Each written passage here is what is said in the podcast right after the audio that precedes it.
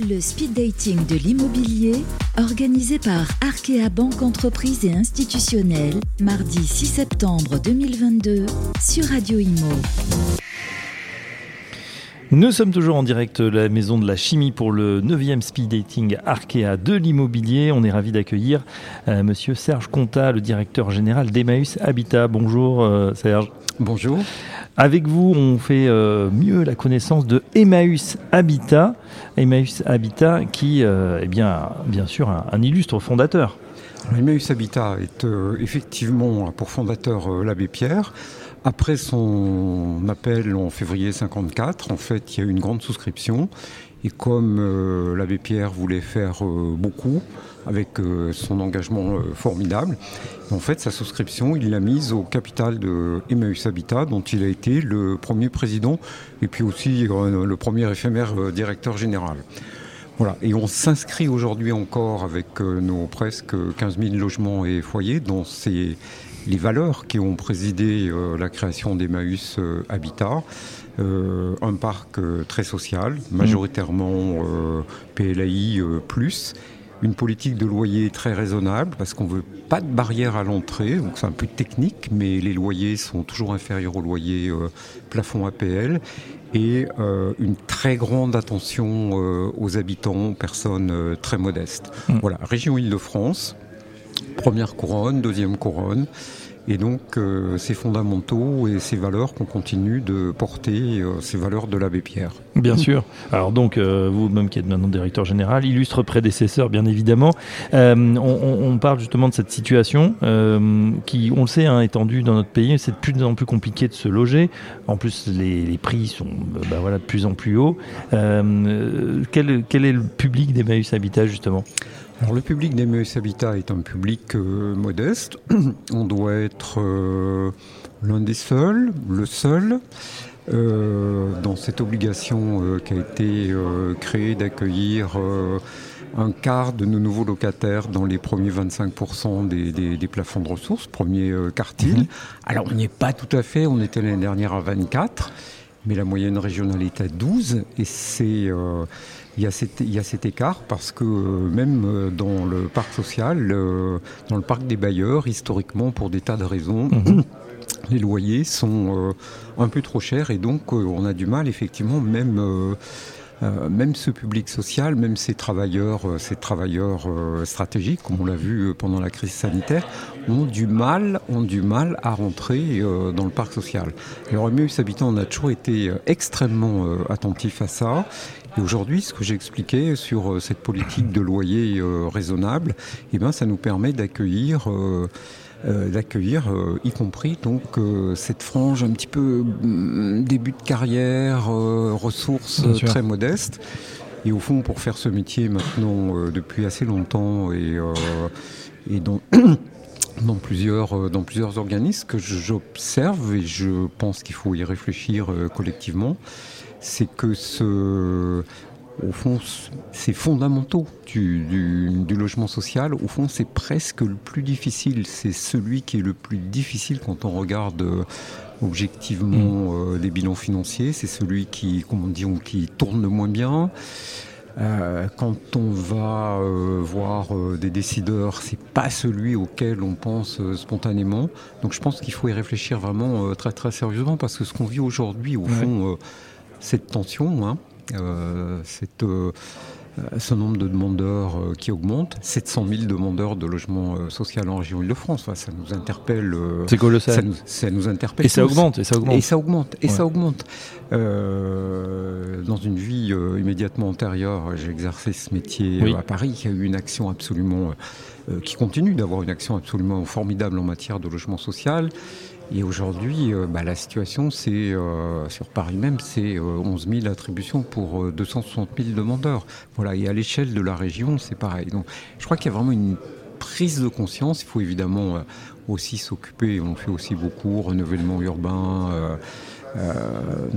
parc, amélioration thermique, mais il y a aussi, il y a aussi continuer à beaucoup développer ce parc de logement et développer aussi avec le mot qui était employé là ce matin, un parc désirable et abordable. Mmh. Voilà, il faut bien avoir il faut bien avoir ces, deux, ces deux composantes. Oui, on sait que personne n'a envie d'habiter dans, voilà, dans des bars mal famés, euh, mal entretenu, etc. Il faut aussi retrouver de l'attractivité.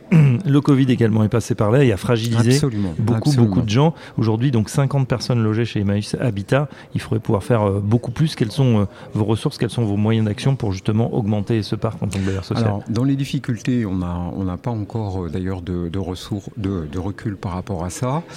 Évidemment, le Covid hein, qui a comme chez beaucoup de, nos confrères, mais peut-être encore plus chez nous, euh, conduit à vraiment une, euh, des aides de proximité euh, très fortes, hein, de l'aide alimentaire, etc., etc. Et aujourd'hui, on commence à, chez Emmaüs Habitat à à sentir les difficultés qui sont nées de l'inflation qu'on connaît. Mhm, mhm. Euh, malgré le bouclier, euh, le bouclier sur le prix du gaz, etc., l'augmentation de l'alimentaire, etc. Il touche en ah, premier chef, ça se voit, les, euh, populations ça, ça, se voit par exemple sur nos taux d'impayés, là, depuis, depuis, quelques, depuis 3-4 mois, ça, ça augmente. Hein. Il y a eu une augmentation avec la crise Covid.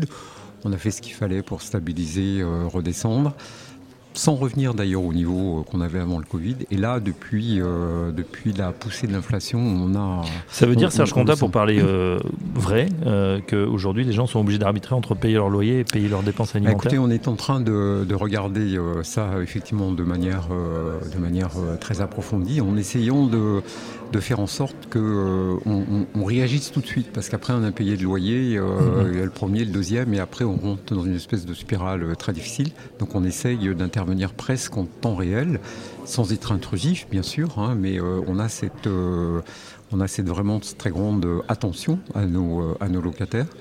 Et c'est une question qu'on est en train de se poser justement, cette expérience qu'on a, qu'on a aujourd'hui, qu'on est en train de, mesurer. Hein. Mhm en termes de nombre, en fait. Ce pas des dettes euh, très importantes, mais ce qu'on appelle un peu les primo, euh, voilà, primo, accidents de, paiement. On a une très nette remontée depuis 3-4 euh, mois et c'est une, une, source évidemment euh, d'interrogation, d'inquiétude mhm. pour nous en tant que bailleurs, mais encore plus pour nos locataires très modestes. Surtout qu'on on, entend hein, que l'inflation n'est pas transitoire et donc que ça risque de durer un peu pour ces, produits de, première nécessité. On parle justement euh, de, vos enjeux de, cette rentrée, bon, qui est bien avancée hein, évidemment. Euh, est-ce qu'il y a d'autres choses, d'autres grands projets que vous allez lancer? Évidemment, grande attention aux locataires. Hein, mhm. Ça, c'est vraiment le, premier, le premier sujet. On travaille évidemment un plan de sobriété, hein, comme euh, ça je crois que c'est une responsabilité effectivement euh, collective, individuelle hein, aussi. Euh, voilà, on y est très attentif un peu par culture. Hein, les, fondamentaux du mouvement Emmaüs sur le réemploi, la sobriété, c'est vraiment, des, vraiment des fondamentaux. Et là, évidemment, mmh. Euh, le contexte nous y incite euh, beaucoup.